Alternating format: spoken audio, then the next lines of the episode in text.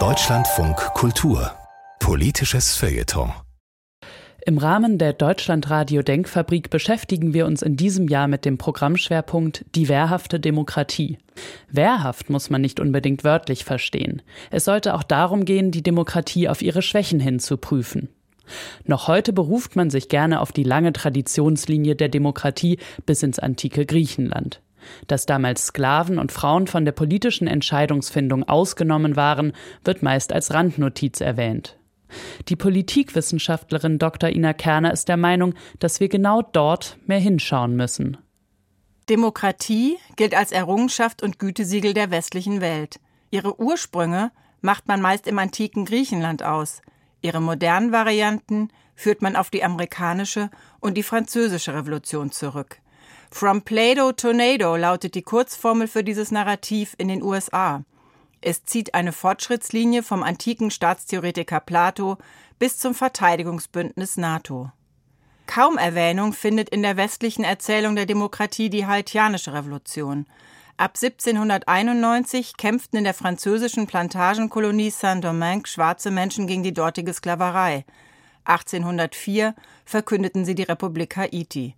Frankreich verteidigte zwischendurch die koloniale Ordnung militärisch obwohl das den jungen demokratischen Werten eigentlich hätte widersprechen müssen.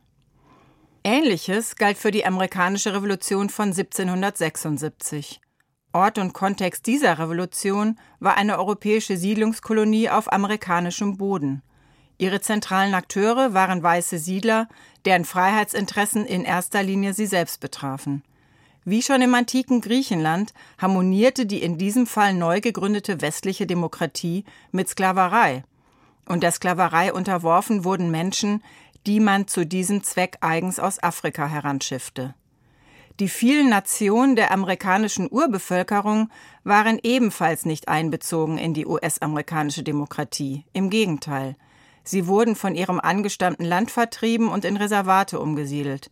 Ihre Kinder wurden bis weit ins 20. Jahrhundert in Internaten kaserniert und zwangsassimiliert. Man sprach dabei von Zivilisierung. Legitimiert wurde das alles durch rassistische Differenzdiskurse, entwickelt und verbreitet in Wissenschaft und Kultur. Diese Diskurse verfochten die Vorstellung, die Menschheit ließe sich sinnvollerweise in Rassen mit je unterschiedlichen Charaktereigenschaften und Eignungen einteilen. Sie machten es möglich, sehr viele Menschen vom eigentlich in der Demokratie bewusst allgemein formulierten Status des Menschen und Bürgers kategorisch auszunehmen. Man sprach ihnen schlicht die demokratische Eignung ab. Für Frauen galt übrigens lang Ähnliches. Diese Exklusionsgeschichte der modernen Demokratie wirft diverse Fragen auf. Zunächst, was bedeutet es, dass sie die ebenfalls modernen Formen des Rassismus selten bekämpft, sondern im Gegenteil institutionalisiert hat?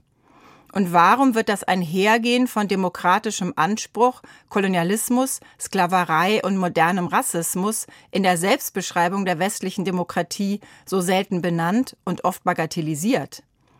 Play-Doh Tornado ist eher eine Heldenerzählung als eine selbstkritische Bestandsaufnahme. Dabei war der Kolonialismus mit seinem großen Arsenal entmenschlichender Praktiken meist etwas ganz anderes als Zivilisierung und leider wohl weit mehr, als eine Jugendsünde des ansonsten gut demokratischen Westens, über die sich unterm Strich hinwegsehen lässt. Wenn nun also die These stimmt, dass die moderne Demokratie dem modernen Rassismus von Anbeginn einen institutionellen Rahmen bot, muss dringend systematisch untersucht und diskutiert werden, inwieweit das auch heute noch der Fall ist.